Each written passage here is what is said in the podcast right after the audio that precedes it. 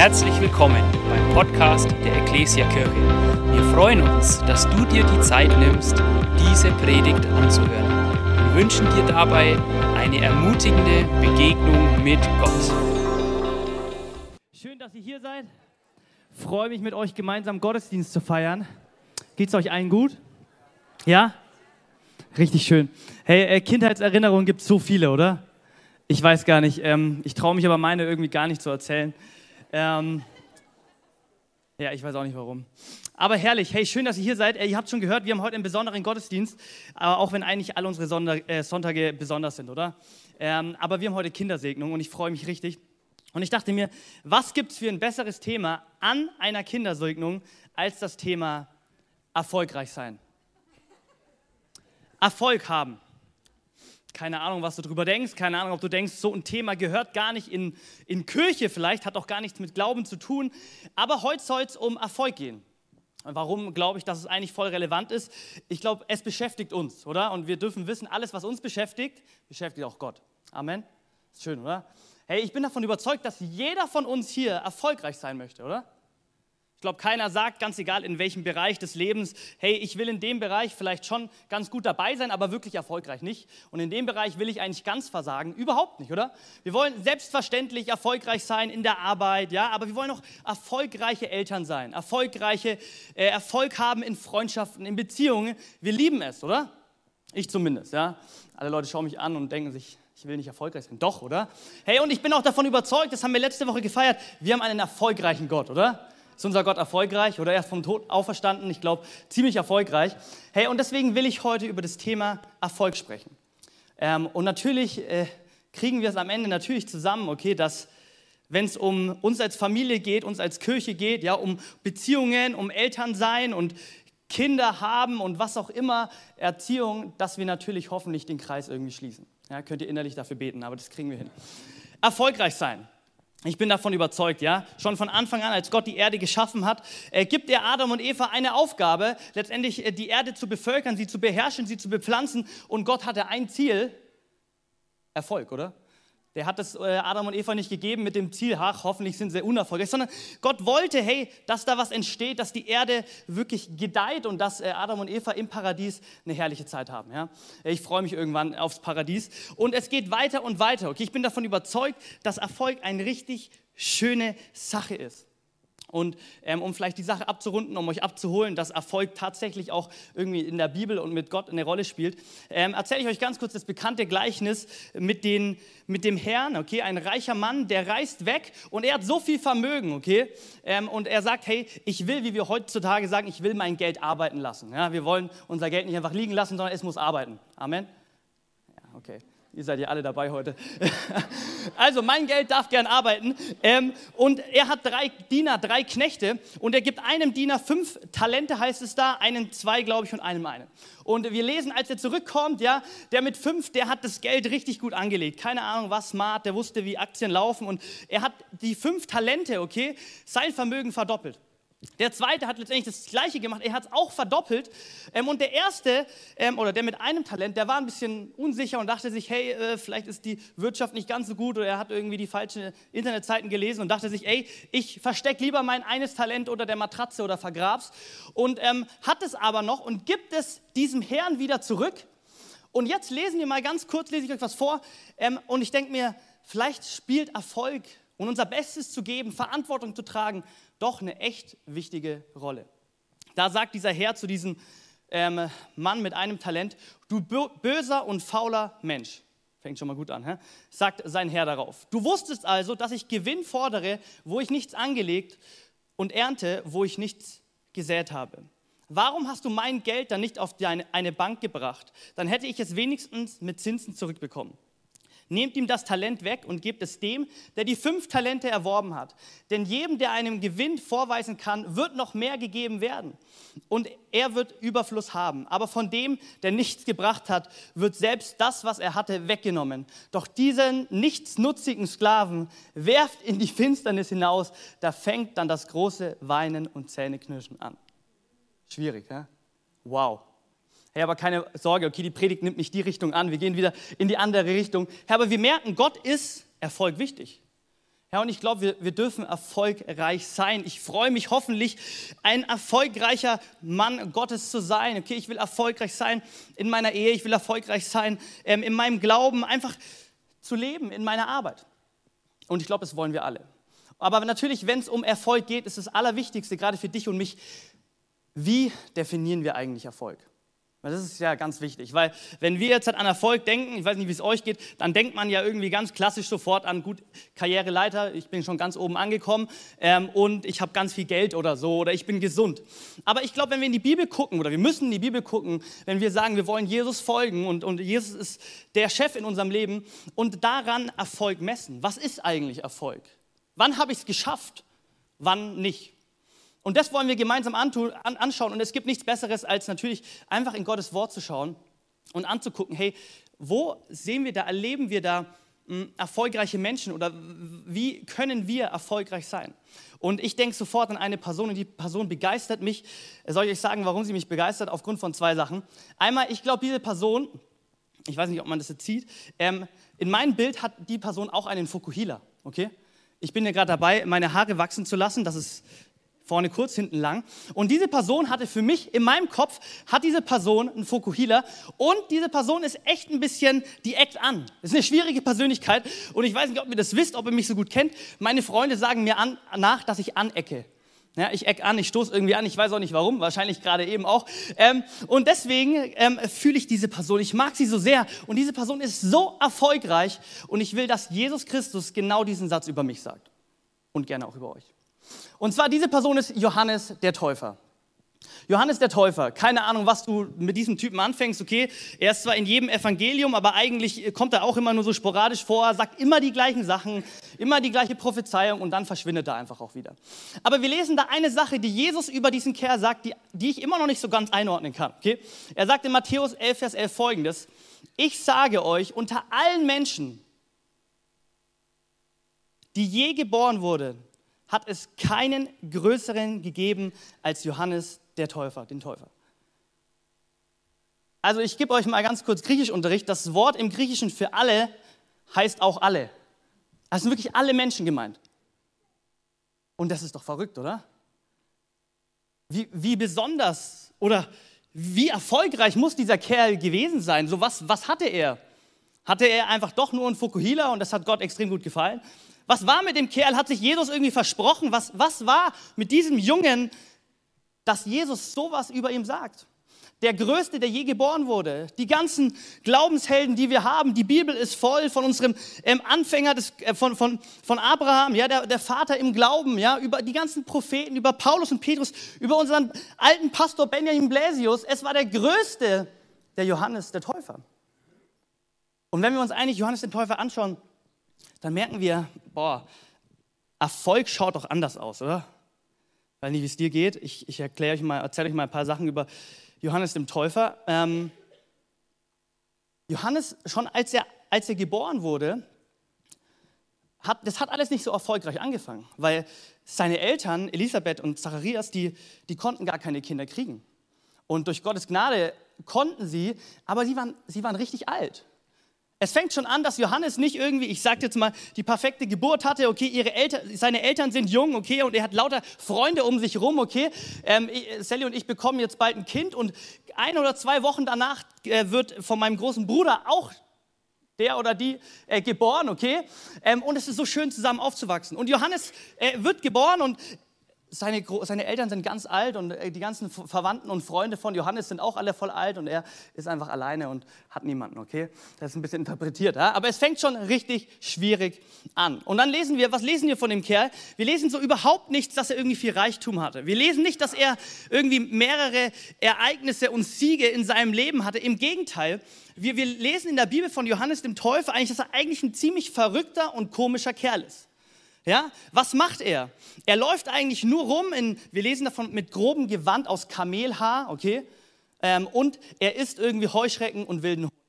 Und was wir sonst von ihm lesen in den ganzen Evangelium ist eigentlich, dass er einen Konflikt oder auch eine Bußpredigt nach der anderen hält. Und dann irgendwann, weil er zu leidenschaftlich gepredigt hat, ganz jung wird er ins Gefängnis geworfen und stirbt. Das ist das, das, ist das Leben von Johannes den Täufer. Wie erfolgreich. Der größte, der jemals geboren wurde.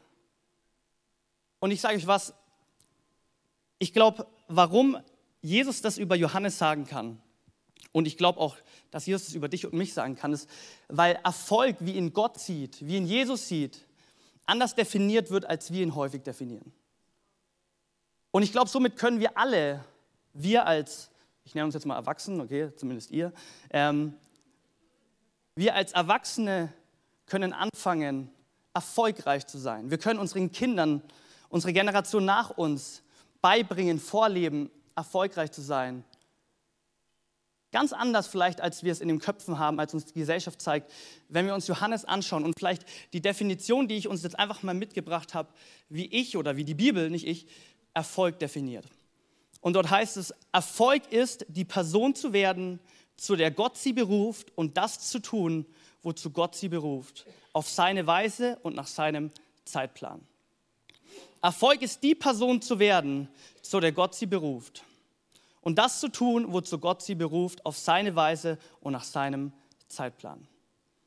Und wenn ich jetzt auf Johannes den Täufer schaue, die Geschichte von Anfang bis Ende, die eigentlich kurz war, dann denke ich mir, er hat es einfach echt geschafft. Johannes der Täufer hat, er hat genau, er war richtig erfolgreich.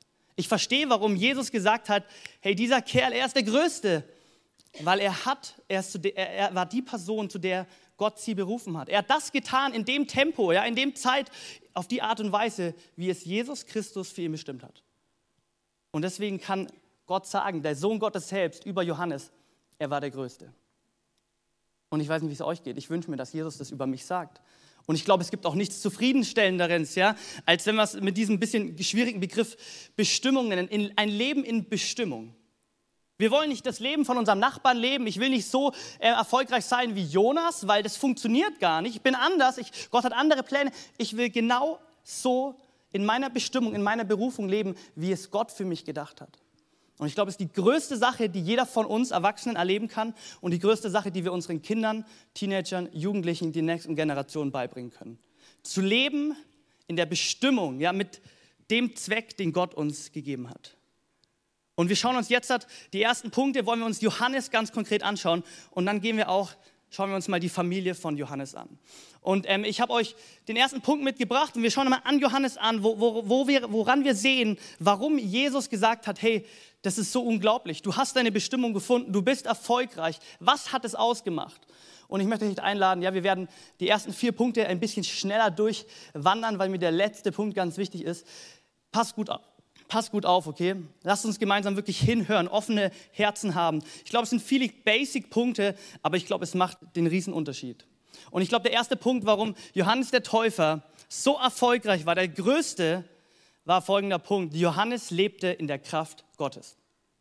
Johannes lebte in der Kraft Gottes. Wenn ihr euch mal die ganzen Evangelien durchlest oder die Texte, wo Johannes auftritt, dann merkt ihr das von vorne bis hinten.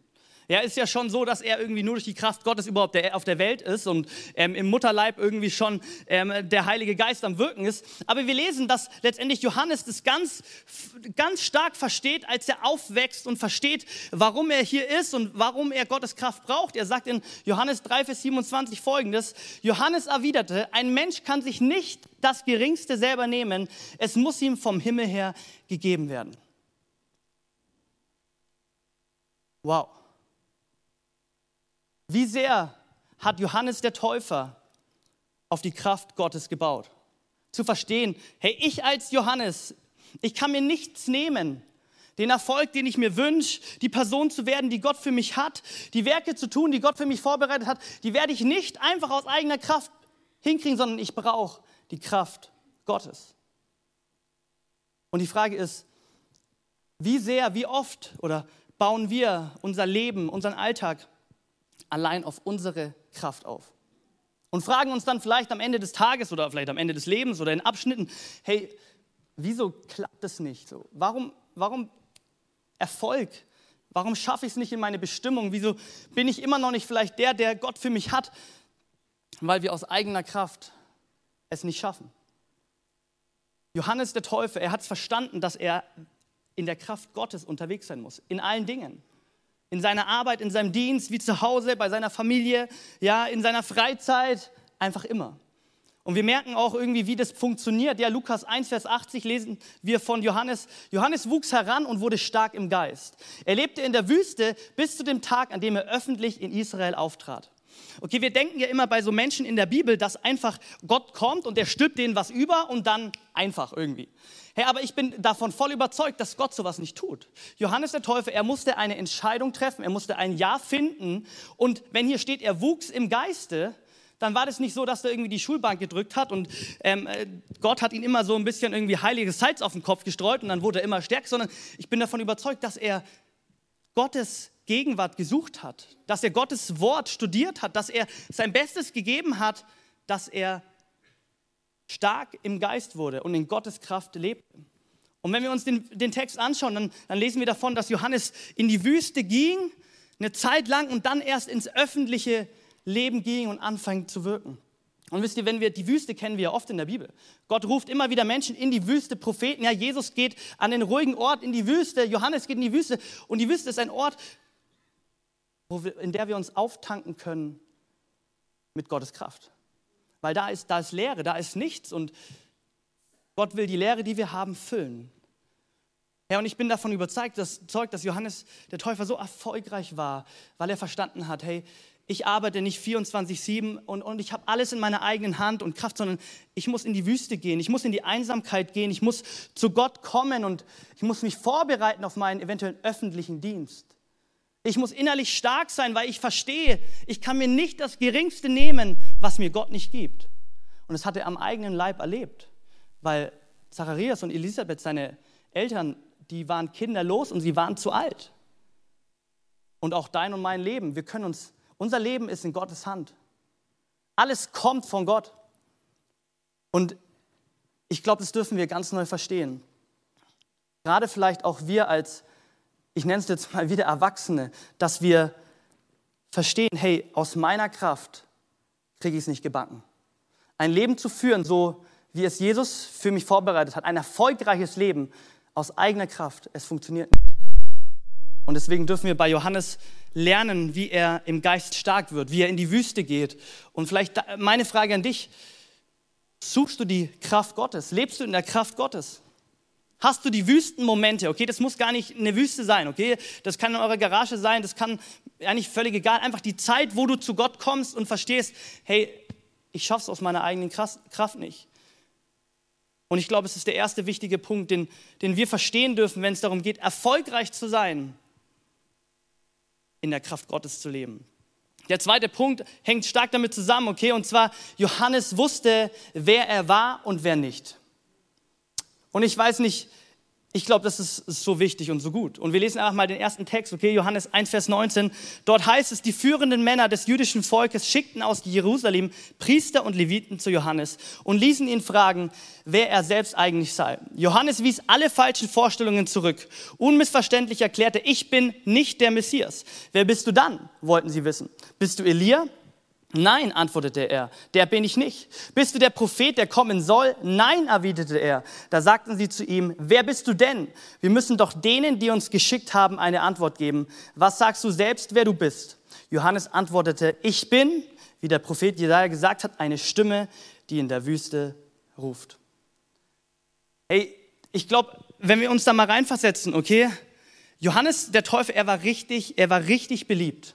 Also wirklich richtig beliebt. Wir merken, Leute schicken aus der Hauptstadt, aus Jerusalem, Leviten und Priester zu ihm, weil er so besonders ist, weil er tauft und weil, weil er predigt und zur Umkehr aufruft. Und Menschen denken sich, hey, der Typ ist es.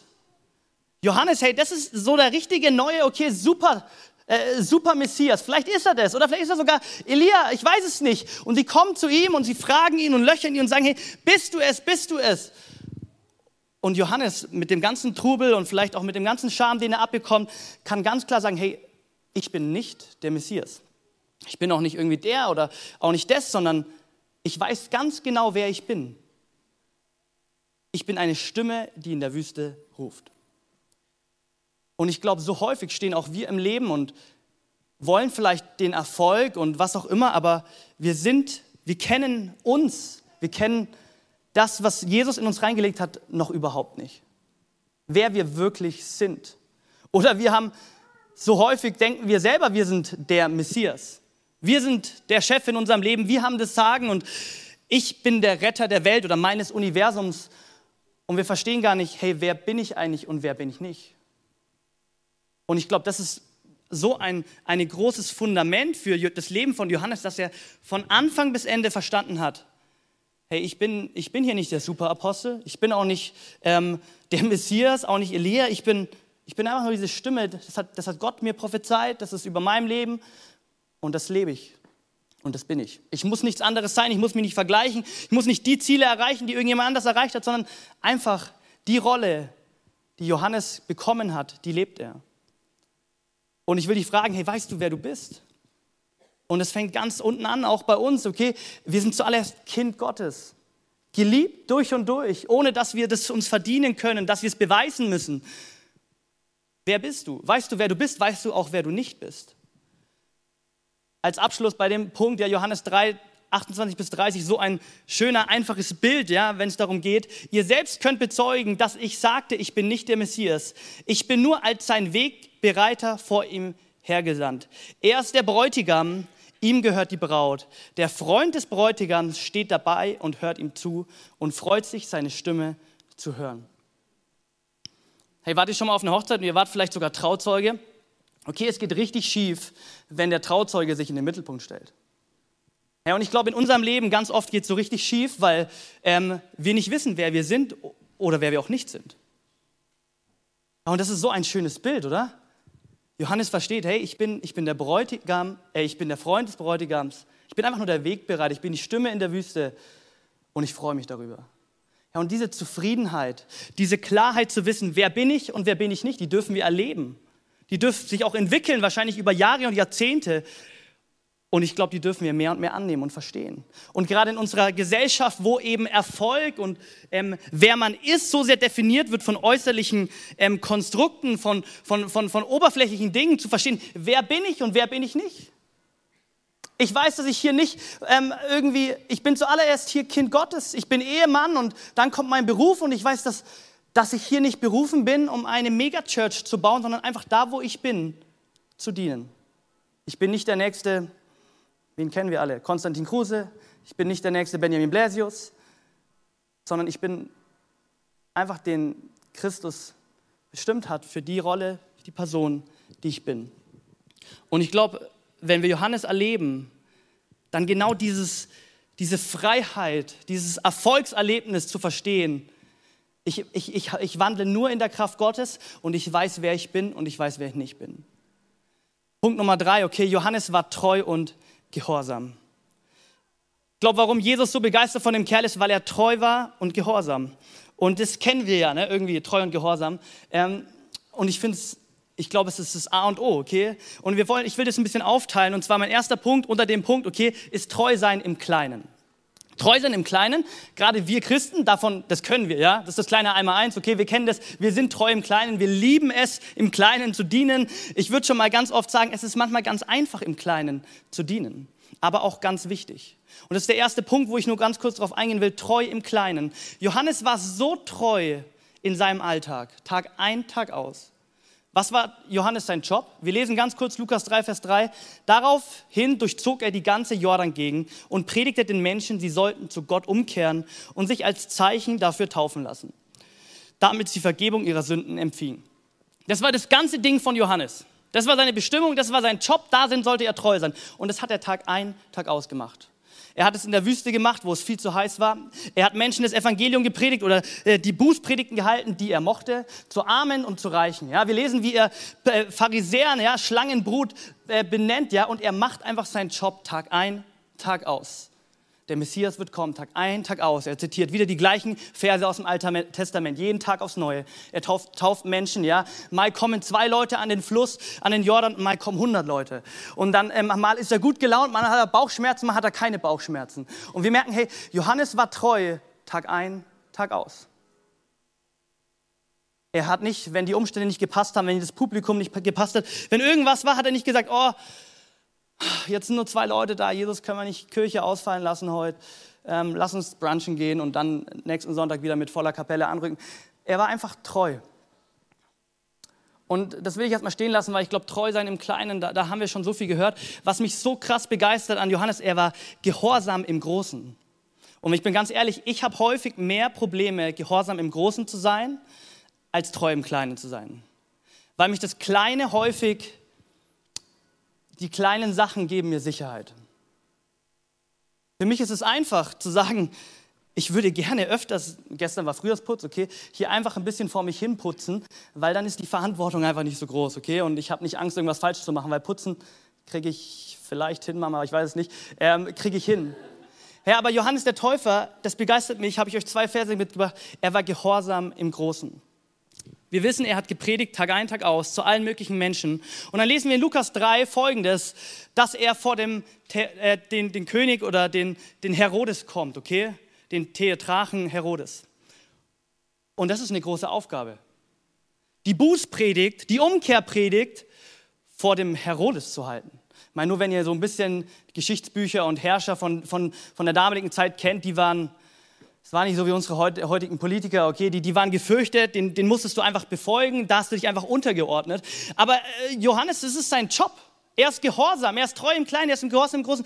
Und wir lesen hier in Vers 19, er wies auch den Tetrachen Herodes zurecht, weil dieser dem eigenen Bruder dessen Frau Herodidas weggenommen hatte.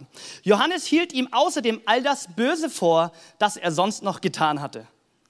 Da fügte Herodes allem begangenen Unrecht auch noch dazu hin, dazu, dass er Johannes ins Gefängnis werfen ließ. Sind wir gehorsam in diesen großen Punkten? in den richtig schwierigen Punkten. Ich meine, das ist unglaublich. Der Johannes wusste zu 100 Prozent, dass wenn er diese Sachen Herodes predigt, dass es ein Ende hat. Aber es war seine Aufgabe. Ja, und ich glaube, Gott gibt uns Aufgaben, wir haben Verantwortung, wir haben unser Leben und wir wollen nicht nur treu im Kleinen sein und uns vielleicht ganz manchmal sogar im treuen Kleinen verstecken. Und wenn die großen Dinge kommen, vielleicht eher uns zurückziehen und sagen, hey, ich mache lieber die kleinen Treuen. Ich glaube, warum Johannes so unglaublich von Jesus gelobt, wurde, weil er gehorsam wäre in den größten Dingen, die, die er begegnet hatte. Eine etwas positivere Sache, okay, die ist voll begeisternd. Ich weiß nicht, ob ihr die jemals so gelesen habt. Matthäus 3, 13 bis 15. Da geht es um die Taufe. Auch Jesus kam aus Galiläa an den Jordan zu Johannes, um sich von ihm taufen zu lassen. Johannes wehrte sich entschieden dagegen. Ich hätte es nötig, mich von dir taufen zu lassen und du kommst zu mir? Aber Jesus gab ihm zur Antwort, lass es für diesmal geschehen. Es ist, es ist richtig so, denn wir sollen alles erfüllen, was Gottes Gerechtigkeit fordert. Da willigte Johannes ein. Kennt ihr diesen Gehorsam oder auch nicht Gehorsam? Ich kenne ihn so oft. Jesus sagt mir vielleicht sogar was Schönes oder was Großes. Er hat einen Traum für mein Leben und sagt, hey Tim, geh. Und ich denke mir, hey Jesus, du kannst es machen oder vielleicht mein großer Bruder oder Benny war doch besser oder mach doch, ich mach das nicht.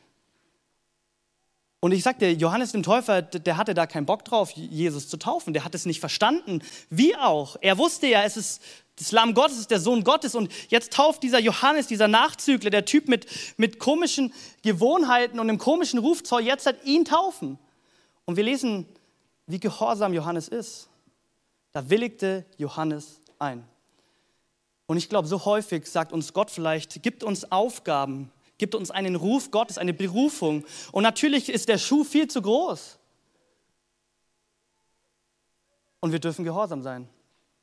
Ich glaube, das macht den Unterschied zwischen Johannes den Täufer und vielleicht so häufig mir. Und dass Jesus sagt, hey, so ein erfolgreicher Mann weil das, was seine Aufgabe war, ob es im Großen war, war er gehorsam oder auch im, im Kleinen, da war er treu. Egal, ob es dem Herodes die Meinung zu sagen ist, ja, egal, ob es Jesus zu taufen ist, es war seine Aufgabe und er war gehorsam. Hey, und ich möchte uns einladen, ja, wo du stehst. Vielleicht hast du viele kleine Dinge, da darfst du treu sein, aber vielleicht hast du auch richtig viele große Dinge, Aufgaben, Schwierigkeiten. Vielleicht hast du eigentlich schon lang von Gott was bekommen. Vielleicht weißt du, hey, das ist meine Verantwortung, sie ist mir viel zu groß und du bist nicht gehorsam. Ich glaube, warum es Johannes hingekriegt hat, war, weil er gehorsam war und nicht nur treu im Kleinen. Vierter Punkt, Johannes lebte für Jesus. Johannes lebte für Jesus und da ist auch ein Text der ausschlaggebendste. Ja, ich hoffe, ihr könnt die unterstrichenen Sachen alle gut mitlesen. Johannes 1, Vers 15. Auf ihn wies Jesus die Menschen hin. Er ist es, rief er. Von ihm habe ich gesagt, der, der nach mir kommt, ist größer als ich, denn er war schon vor mir da. Wir alle haben aus der Fülle seines Reichtums Gnade und immer neu Gnade empfangen. Denn durch Mose wurde uns das Gesetz gegeben, aber durch Jesus Christus sind die Gnade und die Wahrheit zu uns gekommen. Niemand hat Gott je gesehen. Der einzige Sohn hat ihn uns offenbart. Er, der selbst Gott ist und an seiner Seite des Vaters sitzt. Das war die Botschaft Johannes und es war sein ganzes Leben. Ich weiß nicht, ob ihr es mitverfolgt, ob man es unterstrichen lesen kann. Johannes, es war nur Jesus. Jesus war die Nummer eins in dem Leben von Johannes. Seine Botschaft hatte nur den Namen Jesus. Sein Leben in Taten, in kleinen wie in den großen Dingen, es ging nur um Jesus. Und wahrscheinlich mit der ausschlaggebendste Punkt für dich und mich, wenn wir sagen, wir wollen erfolgreich sein, gerade so wie, Bibel, wie die Bibel es definiert, zu sagen, so wie Gott mich gedacht hat, so will ich leben, wie es sich Gott gedacht hat, dann, dann muss, dann darf Jesus die Nummer eins sein. Und das hat wie niemand anders hat es Johannes gelebt. Das merken wir, dass er predigt und predigt. Zum Beispiel Johannes 1, 29 bis 37. Am nächsten Tag kam Jesus zu Johannes. An dieser, als, ihn, als dieser ihn kommen sah, rief er, seht ihr das Opferlamm Gottes, das die Sünde der ganzen Welt wegnimmt. Er ist es, von dem ich sagte, nach mir kommt einer, der größer ist als ich, denn er war schon vor mir da. Es war einfach, es war nur Jesus für ihn. Es war, die, es war die wichtigste Person, die wichtigste Sache. Es gab nichts Wichtigeres. Und das merken wir, wenn wir uns eben Johannes anschauen. Ihr müsst echt verstehen, Johannes hatte Jünger. Johannes der Täufer hatte Jünger über Jünger. Leute haben ihn geliebt, die dachten, er ist der Messias. Wir haben auf ihn gehofft. Wir lesen gleich einen Text, da kommen Leute zu ihm und fragen ihn wieder, hey, wer ist denn jetzt dieser Jesus, der tauft ja auch?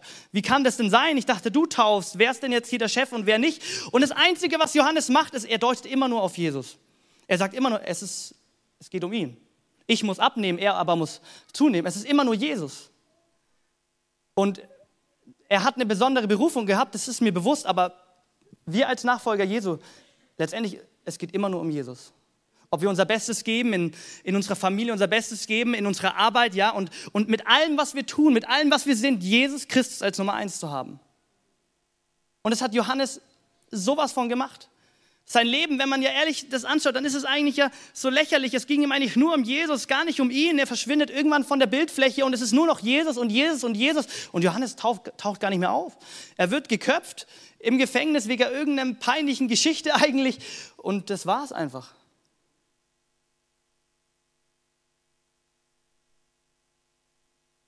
Am nächsten Tag stand Johannes wieder am gleichen Ort. Zwei seiner Jünger waren bei ihm, seiner Jünger von Johannes dem Täufer. Da ging Jesus vorüber. Johannes blickte ihn an und sagte: Seht, dieses ist das Opferlamm Gottes. Als die beiden Jünger das hörten, folgten sie ihm nach.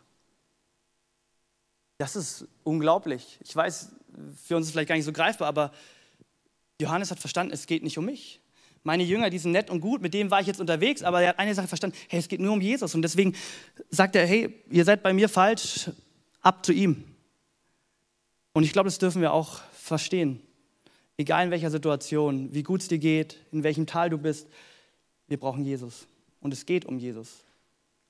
Weil diese Berufung, die Johannes hat, die natürlich besonders ist, die haben letztendlich du und ich auch. Gott hat uns geschaffen, ihm zu ehren, um Gemeinschaft mit ihm zu haben, um ihn allein zu ehren. Er ist der König. Es geht um ihn, nicht um mich. Und ich glaube, warum, warum Johannes so erfolgreich war, warum Jesus gesagt hat, er ist der Größte, ist, weil er nur eine Lebensmission hatte. Und das heißt nicht, dass du in die Wüste gehen musst, das heißt nicht, dass du, keine Ahnung, ab jetzt Heuschrecken essen musst und nur Bußpredigen äh, halten sollst, sondern einfach da, wo du bist, mit der Familie, mit den Freunden, mit den Bekannten, mit der Arbeit, die du hast, zu sagen, hey Jesus, du bist die absolute Nummer eins. Der vierte Punkt, wo ich glaube, hey, Johannes hat es irgendwie gecheckt. Er lebt allein auf Gottes Kraft. Er weiß, wer er ist und auch wer er nicht ist. Er ist treu im Kleinen, groß, äh, gehorsam im Großen und allein Jesus war im Mittelpunkt. Und Andi, du darfst gerne nach vorne kommen. Und ich komme zu meinem letzten Punkt und der ist für mich ein richtig spannender Punkt, den wir, glaube ich, häufig überlesen. Und zwar Johannes erlebte geistliche Elternschaft. Vielleicht denkst du dir, gibt es überhaupt Elternschaft? Ich weiß auch nicht, ob es es gibt. Geistliche Elternschaft. Johannes hatte natürlich, das lesen wir, ja, der Elisabeth und, und Zacharias auch als sind ihre Biolog seine biologischen Eltern. Aber wenn wir uns die Geschichte anschauen, wenn wir uns mal Zacharias und Elisabeth anschauen, dann merken wir eine Sache. Genau das, was Johannes erfolgreich gemacht hat, wenn man es so nennen kann. Genau das, was, was Jesus an ihm liebte, das lebten Elisabeth und Zacharias vor. Es waren geistliche, ein geistlicher Vater, eine geistliche Mutter, die Johannes den Täufer zu dem machten, der er war. Natürlich durch Gottes Gnade, sonst wäre er ja gar nicht geboren. Ja, wir sind schon bewusst, Johannes der Täufer muss auch eigene Entscheidungen treffen, aber hey, ich bin davon überzeugt, das habe ich selbst erlebt, davon spricht die Bibel, dass geistliche Elternschaft, Verantwortung zu übernehmen füreinander, eines der ausschlagendsten Punkte ist, die, die, die wir wahrscheinlich mehr erfolgreich ist, geistlich Verantwortung für andere zu übernehmen, als immer nur um seinen eigenen Erfolg sich zu kreisen. Und das hat er erlebt. Und das können wir uns ja mal anschauen. Ja? Wir, wir haben den ersten Punkt. Vater und Mutter, Elisabeth und Zacharias, sie lebten in der Kraft Gottes. Zacharias, er war Priester, ja, er hat regelmäßig gedient. Ähm, äh, Elisabeth, sie war aus dem priesterlichen Geschlecht und wir merken in den Geschichten, dass sie Gott anbeteten, dass Zacharias mit, äh, mit dem Heiligen Geist erfüllt war und sie, sie lebten in der Kraft Gottes. Und schon als kleiner Junge Johannes vielleicht hat erlebt, wie sein Vater in den Tempel geht und opfert und Gott ehrt und Gott feiert und Jesus als seine Kraft im Leben hat. Vielleicht hat Maria und, und äh, Maria sage ich schon, Elisabeth und Zacharias zu ihren Sohn immer gesagt, hey, durch die Kraft, durch die Kraft Jesu bist du entstanden. Durch die Kraft Jesu. Uns war es nämlich nicht möglich. Und Johannes wuchs auf und hat verstanden, oh Mann, ich will auch so werden wie meine Eltern. Oder ich habe verstanden, ich kriege nicht alles aus eigener Kraft hin. Hey, warte, meine Eltern haben es mir doch so beigebracht. Und mir ist ganz wichtig, äh, geistliche Elternschaft, du musst nicht Mama und Papa sein. Ich darf ein, meinetwegen nennt ein älterer Bruder sein, ein geistlicher Bruder für Jonas. Jonas darf ein geistlicher Bruder für mich sein, der Verantwortung übernimmt. Maria, ach Mann, Elisabeth, okay, ihr wisst, wen ich meine, und Zacharias lebten in der Kraft Gottes. Und sie lebten auch allein für Jesus. Wisst ihr, woran man das erkennt? Ähm, an mehreren Sachen. Ich meine, einmal kommen sie in den Tempel und opfern, ja, sie, sie geben ihm alles hin. Sie lassen ihren Sohn einfach ziehen. Wenn ihr wisst, auch schon jetzt, heute in der heutigen, aber auch zur damaligen Zeit, ihren ältesten Sohn einfach gehen zu lassen für ihn, für Jesus, ist nicht selbstverständlich. Es war ja eigentlich gedacht, dass, wie es so ist, ne, das merken wir auch gleich, dass Johannes gar nicht Johannes heißt, sondern Zacharias, weil er ist ja sozusagen der Erbe, der Nachkomme, der sollte eigentlich auch den Priesterdienst weitermachen, aber seine Eltern verstehen, hey, es geht einfach überhaupt nicht um mich. Und deswegen Johannes, Jesus. Und Johannes hat von Anfang an verstanden, ach, es geht einfach nur um Jesus. Es geht gar nicht es geht gar nicht nur um mich oder dass ich mein Reich baue, dass ich so erfolgreich bin, wie ich es mir vorstelle, sondern es geht um Jesus. Hey, und es wird noch besser, ja? Elisabeth, Elisabeth und Zacharias, sie waren so treu und gehorsam. Wie treu waren sie denn? Vielleicht waren sie, ich weiß nicht, wie alt sie waren, okay, 80, 90, als sie das Kind bekommen, ich habe gar keine Ahnung, viel zu alt zumindest. Und, und sie waren treu gegenüber Gott, sie gingen in den Tempel, sie haben gedient, obwohl sie kein Kind bekommen haben. Das war zur damaligen Zeit auch überhaupt nicht, also auch nicht heute, überhaupt nicht einfach. Und sie hatten den Glauben und sie hatten zu 100% Zweifel und haben Gott angebetet und gesagt, hey, schenk uns ein Kind über, über Jahrzehnte und Jahrzehnte und Jahrzehnte. Und sie haben trotzdem treu weitergemacht. Sie haben nicht den Kopf in den Sand gesteckt. Sie waren nicht ähm, so frustriert, dass sie gesagt haben, hey Gott, ich habe keinen Bock mehr. Ich bin jetzt nicht mehr treu, weil du bist ja anscheinend auch nicht treu.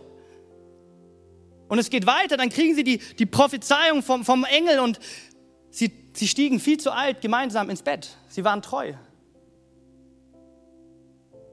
Es war vielleicht eine richtig schöne Nachricht, die sie bekommen haben, aber in dieser Sache gehorsam und treu zu sein, ist nicht so einfach. Wenn plötzlich, wo jeder weiß, Zacharias und Elisabeth, die können keine Kinder mehr kriegen und plötzlich kann, das ist ja die Geschichte, ne? Zacharias kann nicht mehr reden, weil er erst Unglauben hat und die, die, die Mutter wird dann schwanger, das ist nicht, äh, das Dorf hat sich nicht gefreut und dachte sich, ach super, jetzt hat es geklappt, sondern die dachten sich, was ist denn jetzt passiert? Wir lesen, dass Elisabeth sich fünf Monate zurückgezogen hat und sie haben treu und gehorsam festgehalten. bis zu dem Punkt, als äh, das Kind geboren wurde und es wurde beschnitten, so war es zur damaligen Zeit und das ganze Dorf kommt zusammen ähm, und ähm, alle fragen, und wie soll er heißen? Und alle erwarten, ja, Zacharias natürlich, wie denn sonst? So macht man das, so läuft es in unserer Gesellschaft. Aber warte mal, Gott hat gesagt, er soll Johannes heißen. Und die, die Elisabeth kann nur reden, der Mann kann nicht reden, okay, wie so oft wir Männer nicht so ganz reden können. Und ähm, Elisabeth sagt, er soll Johannes heißen. Und das Dorf ist verblüfft, erschrocken. Hä, wen, wer heißt in eurer Familie Johannes? Und sie drehen sich zum, zum, zu Zacharias und Zacharias vielleicht eigentlich voll gedemütigt, kann seit Monaten nicht mehr sprechen, denkt sich, ich als Priester, ja, ich kann meinen Mund nicht aufmachen, ich kann nicht einstehen, ich hatte Unglauben. Und es ist irgendwie eine große Aufgabe und er geht einfach hin und er ist treu und gehorsam, nimmt sich eine Tafel und schreibt einfach nur hin, er soll Johannes heißen. Ich glaube, glaube, dieses Gehorsam und die Treue, die die zwei gelebt haben, die können wir gar nicht so greifen. Wir hören ja auch nicht so viel von diesen. Aber wir merken, hey, sie haben Johannes es vorgelebt, treu zu seinem Kleinen und gehorsam zu seinem Großen. Die wussten auch so klar, wer sie waren. Sie waren nämlich nicht die Eltern von Zacharias, sie waren die Eltern von Johannes dem Täufer, dem Wegbereiter, der eine ganz besondere Berufung hatte und deswegen, sie haben ihn unterstützt, sie haben ihn gefördert, aber sie haben ihn auch einfach losgehen lassen in die Wüste, auf seine Art und Weise, wie er war, mit Kamelhaar und Honig und Heuschrecken. Und ich glaube, oder ich kann es nur von mir sagen, ich stehe hier, wo ich stehe, weil ich geistliche Elternschaft erlebt habe. Ich hab, war an Wegkreuzungen, rechts, links, was auch immer, einmal im Kreis, weil geistliche Geschwister, weil geistliche Menschen in mein Leben gesprochen haben oder manchmal ganz wenig gesprochen, aber einfach vorbildlich gelebt haben. Und wenn wir hier sind, vielleicht jetzt die Älteren, ähm, und wir wünschen uns Kinder, wir wünschen uns eine nächste Generation, ob das in unserer lokalen Kirche ist, ob das bei uns zu Hause ist, die, die erfolgreich sind, dann, dann liegt es bei uns. Ganz viel liegt bei uns. Zu sagen, ich will geistlich Verantwortung tragen. Wie Zacharias und Elisabeth. Und an dieses Prinzip, das, das lehrt die Bibel, davon bin ich überzeugt. Und ich brauche, wie oft ich aufstehe, Tag ein, Tag auf. Und ich weiß, über zu viele Jahre in der Kinder, nicht zu viele, Kinderküche und Jugendküche. Und ich sage euch was, unsere Kinder brauchen Orientierung. Unsere Kinder brauchen geistliche Vorbilder. Und das sind wir. Wir dürfen auch selbst geistliche Vorbilder haben, wir sollten welche haben, aber wir dürfen Verantwortung übernehmen. Verantwortung übernehmen. Davon spricht die Bibel so viel. Allein äh, das Gebot der Nächstenliebe macht schon deutlich. Wir lesen in Hebräer 10, Vers 24. Und weil wir auch füreinander verantwortlich sind, wollen wir uns gegenseitig dazu anspornen, einander Liebe zu erweisen und Gutes zu tun. Deshalb ist es wichtig, dass wir unsere Zusammenkünfte nicht fernbleiben, wie einige sich das angewöhnt haben, sondern dass wir einander ermutigen. Paulus schreibt was ganz Spannendes in 1. Korinther 4, Vers 15, ja? Verrückte Gemeinde. Die sagt, da schreibt er folgendes, ich schreibe diese Dinge nicht, um euch in Verlegenheit zu bringen. Ich möchte euch nur wieder auf den richtigen Weg führen, geistliche Vaterschaft. Schließlich seid ihr doch meine geliebten Kinder. Denn selbst wenn ihr tausende von Erziehern hättet, ja, weil die Korinther ein bisschen immer komische Erzieher waren und eher Lehrer als Väter, die euch in euren Christsein voranbringen, hättet ihr deswegen noch lange nicht tausend Väter.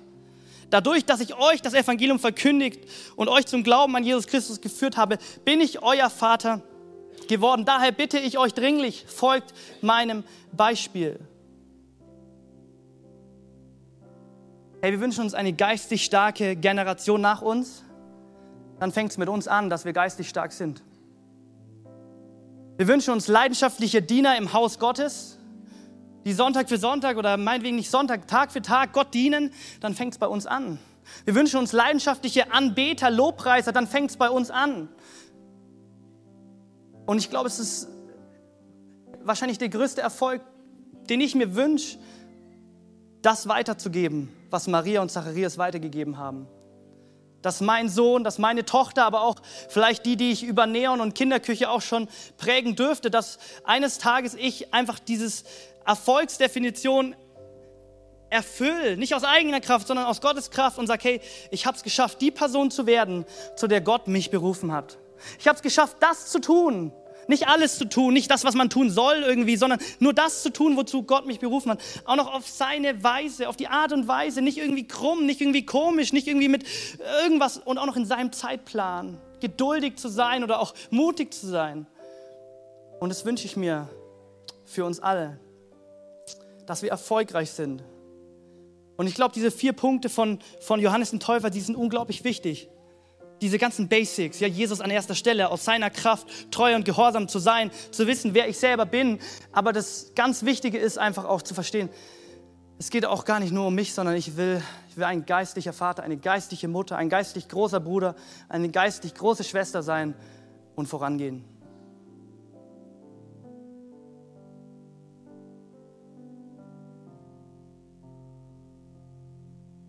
Ich habe noch einen Bibelvers für euch und die Band darf gerne nach vorne kommen, um irgendwie zu sehen, wie wichtig Jesus Christus dieses Prinzip ist, Verantwortung zu übernehmen für Familie.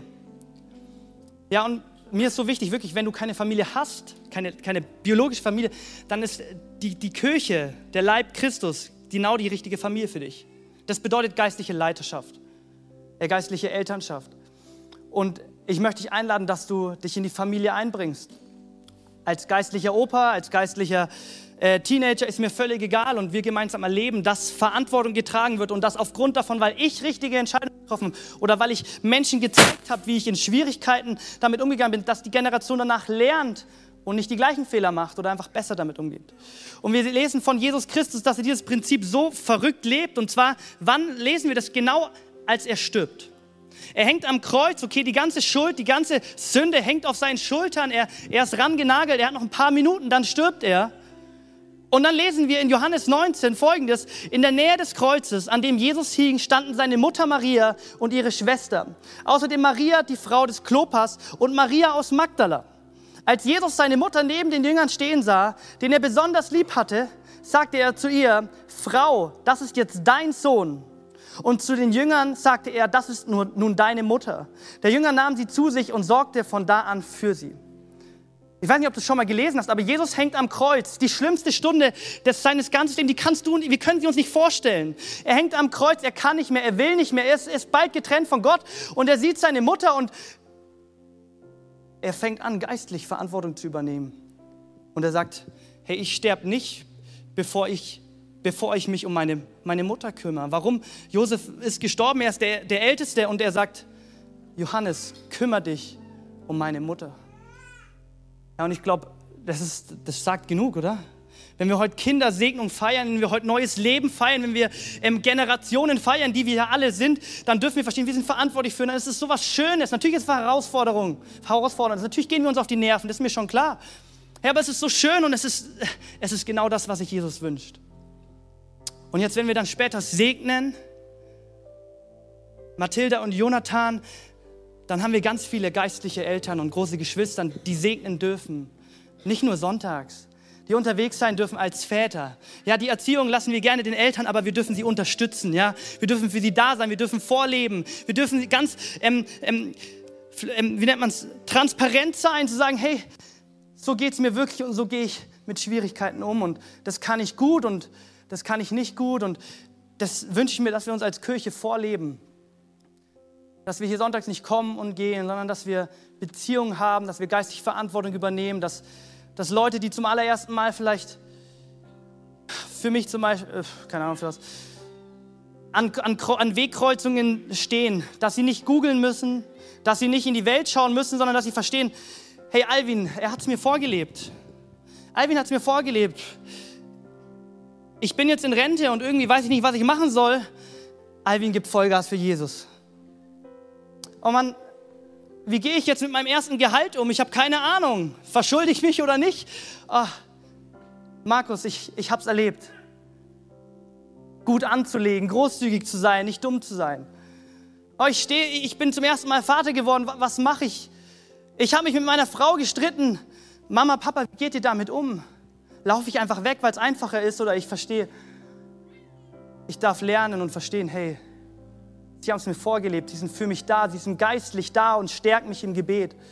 Und das dürfen wir tun und lass uns gemeinsam aufstehen und anfangen, diese Verantwortung zu tragen. Und Verantwortung zu tragen macht eigentlich selten Spaß und ist immer anstrengend. Aber eigentlich ist es das Beste, was wir tun können. Ein Leben ohne Verantwortung, ich sag's euch, macht euch eigentlich auch gar keinen Spaß. Und wir dürfen jetzt damit anfangen, da wo du stehst, und es ist ganz egal, wie geistlich erwachsen du bist, vielleicht bist du auch neuer, darum geht es gar nicht, okay? Einfach zu sagen, hey, ich strecke mich geistlich aus. Ich will Johannes den Täufer sehen, ich will Elisabeth und Zacharias als meine geistlichen Väter sehen, als meine geistliche Mutter sehen und verstehen, oh Jesus, ich will zu dir zurückkommen. Vielleicht wieder zur ersten Liebe, wo wir das allererste Mal, vielleicht für manche vor 50 Jahren, ähm, vor Jesus gekniet haben und gesagt haben, Herr Jesus, du bist mein Ein und alles. Und über die Jahre und über die Jahre sind wir keine geistlichen Väter geworden, sondern wir sind irgendwie immer noch manchmal geistliche Kinder. So wie, wie der Hebräerbriefschreiber es sagt, ihr braucht immer noch Milch. Ihr solltet schon längst geistliche Väter sein und Mütter. Lass uns gemeinsam mal die Augen zumachen und Gott echt anbeten und einfach vor ihm kommen. Vielleicht Buße tun, vielleicht auch noch ganz neu Mut schaffen, zu sagen, hey Gott, ja, ich will verstehen. Ich will erfolgreich sein. Das steckt sowieso in uns drin, aber ich will so sein, wie du es dir gedacht hast. Und ich will selbst mein Bestes geben, geistlich voranzugehen. Ich wünsche mir nicht nur, dass meine Kinder und dass die nächste Generation super toll wird, sondern ich lebe es auch vor. Ach Jesus, wir danken dass du hier bist und wir danken dir, dass du das allergrößte Vorbild, das allergrößte Vorbild bist für uns wo, wo du geistliche Verantwortung getragen hast, die wir, glaube ich, gar nicht verstehen können. Wo du Tod und Sünde zerstört hast. Diese Verantwortung hast du übernommen und hast sie gebrochen.